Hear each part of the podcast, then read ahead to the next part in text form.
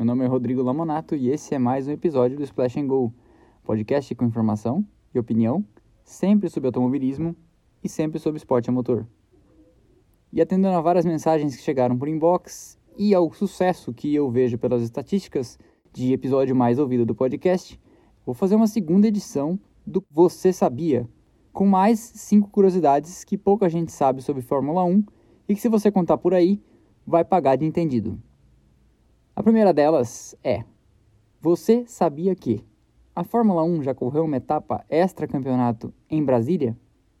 Pois é, em 1974, auge dos anos de chumbo na ditadura militar, uma semana depois do Grande Prêmio do Brasil de Fórmula 1 realizado em São Paulo, Interlagos, a Fórmula 1 correu uma etapa extra-campeonato para comemorar a inauguração do Autódromo de Brasília.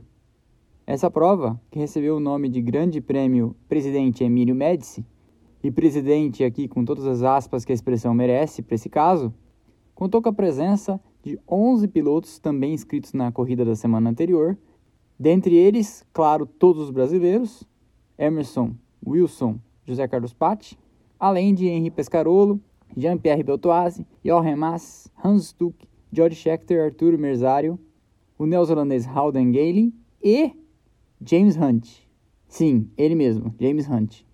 E eu fico pensando que histórias obscuras e perdidas deve haver da breve passagem do James Hunt pela Night da recém-construída Brasília. A corrida foi disputada no traçado de 5.475 metros, com 12 curvas, todas de média e alta, tendo como pole position o argentino Carlos Reutemann, de Brabham. O Emerson colocou sua McLaren em segundo, e George Scheckter e José Carlos Patti fizeram o mesmo tempo, 1.51.40, já que na época não havia três casas decimais na cronometragem. O Wilson, que não corria na Fórmula 1 naquele ano, pois tinha saído para preparar a equipe Copper-Sugar, que estrearia em 75, acabou sendo o sétimo, correndo pela equipe Brahma. Isso mesmo, Brahma. A cervejaria na época patrocinou o Wilson nessa etapa para que ele corresse com um carro avulso. A corrida teve basicamente Reutemann saltando na frente, e liderando por 6 das 40 voltas, quando então ele cometeu um erro e o Emerson se aproveitou disso e fez a ultrapassagem, e liderou depois até o final. Vitória do Emerson com 12 segundos de vantagem para George Scheckter e em terceiro Arturo Merzario. Além deles, cruzaram a linha de chegada Jochen Mass, Wilson Fittipaldi, o Howden Gale, Pescarolo e Beltoise. Essa corrida tem uma sub-história de Você Sabia Que. Morando em Brasília e trabalhando na lendária oficina Camber, e essa oficina um dia vai merecer um episódio só para ela, o Piquet conseguiu se embrenhar pelas garagens e foi lá ajudar o pessoal da Brabham, equipe que depois ele viria correr na Fórmula 1 e conquistar dois títulos mundiais. Um dia no futuro, até Carlos Reutemann, um notório mala sem alça, disse até em tom jocoso que havia perdido para um cara que no passado tinha limpado as rodas do seu carro. Quem conhece o estilo do Sr. Carlos Reutemann sabe do que eu estou falando, um chatão. Pouca gente sabe dessa corrida e há poucos registros. Você sabia que, apenas uma vez na história da Fórmula 1, até hoje, uma pessoa conseguiu cruzar a linha de chegada em 24 lugar? Pois é, essa proeza coube ao indiano Narayan Kartikeyan, que corria pela HRT em 2011. E isso aconteceu no Grande Prêmio de Valência. Naquela ocasião, 24 carros largaram e todos os 24 chegaram à final, com Kartikeyan chegando em último e, portanto, 24 colocado. Esse é um recorde que provavelmente vai perdurar por um tempo, porque hoje em dia apenas 20 carros alinham no grid, então ninguém vai chegar em 24 enquanto não houverem pelo menos 12 equipes no grid. Você sabia que, no circuito de Mônaco, desde 2016, as tampas de bueiro estão sendo soldadas na sua posição?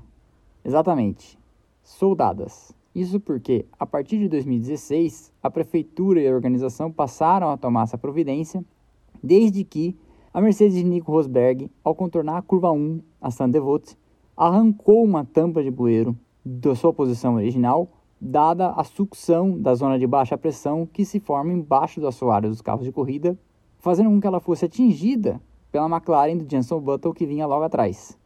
Uma tampa de bueiro, se você já viu, sabe, é bem pesada e ela destruiu quase a dianteira da McLaren do Button. E as consequências, claro, poderiam ter sido bem piores. É só lembrar do acidente do Felipe Massa em 2009. Se uma mola fez aquilo, você imagina uma tampa de bueiro. Desde então, essas tampas são soldadas em Mônaco, Mas parece que não são soldadas em outros lugares, porque ano passado George Russell, nos treinos livres de Williams, acertou uma tampa de bueiro nas ruas de Baku, no Azerbaijão. E o dano no chassi da sua Williams foi extenso. Você sabia que o tricampeão mundial escocês Jack Stewart andava com uma chave inglesa grudada com silver tape do lado de dentro do cockpit dos seus carros? Acredite se quiser. Na época, os carros tinham um chassi muito frágil e era comum que se desintegrassem nas pancadas. Não havia ainda o conceito de célula de sobrevivência. E os tanques de combustível eram posicionados nas laterais do cockpit. Além disso, os volantes não eram feitos para ser facilmente removíveis. Então, era comum que um piloto, num grande impacto, ficasse preso entre as ferragens do carro e tivesse que ser socorrido pelos fiscais. E os fiscais não eram exatamente profissionais como são hoje e bem treinados. A Fórmula 1 era um esporte bem mais artesanal e que atraía entusiastas e gente sem nenhum preparo. São várias as histórias de pilotos que ficaram presos entre as ferragens com combustível até a cintura porque os tanques se rompiam. Então o Stuart, muito previdente, passou a andar com uma chave inglesa dentro do cockpit para o caso de, ficando preso, e conseguir remover por conta própria o volante. Isso nos leva à quinta história. Você sabia que o Jack Stewart só passou a levar essa chave inglesa grudada dentro do cockpit porque, numa ocasião, ele sofreu um acidente em Spa-Francorchamps, e Spa-Francorchamps na época tinha o dobro da distância, com 14 km de pista. No acidente, ele foi para dentro de uma fazenda e Graham Hill parou para ajudar. O Hill viu a situação de Jack Stewart, que estava preso dentro do cockpit, e foi pedir ajuda para o fazendeiro onde o carro do Stewart tinha ido parar. Ele foi lá, conseguiu uma ferramenta emprestada e conseguiu soltar o colega de dentro do carro, aliviando os parafusos e removendo o volante. Maravilhosa, não? outros tempos. E essa foi a segunda edição do Você Sabia Que, com mais cinco curiosidades que pouca gente sabe e historinhas saborosas de contar na mesa e aparecer o maior entendido de Fórmula 1 das redondezas. Espero que vocês tenham gostado. Na semana que vem tem mais. Siga o canal no Instagram, splashandgo.podcast. E se quiser apoiar na plataforma Apoie-se e ajudar que esse canal continue crescendo e se profissionalizando, é só clicar na home do Instagram que você vai ver o link para a campanha. Um abraço, valeu e até a próxima.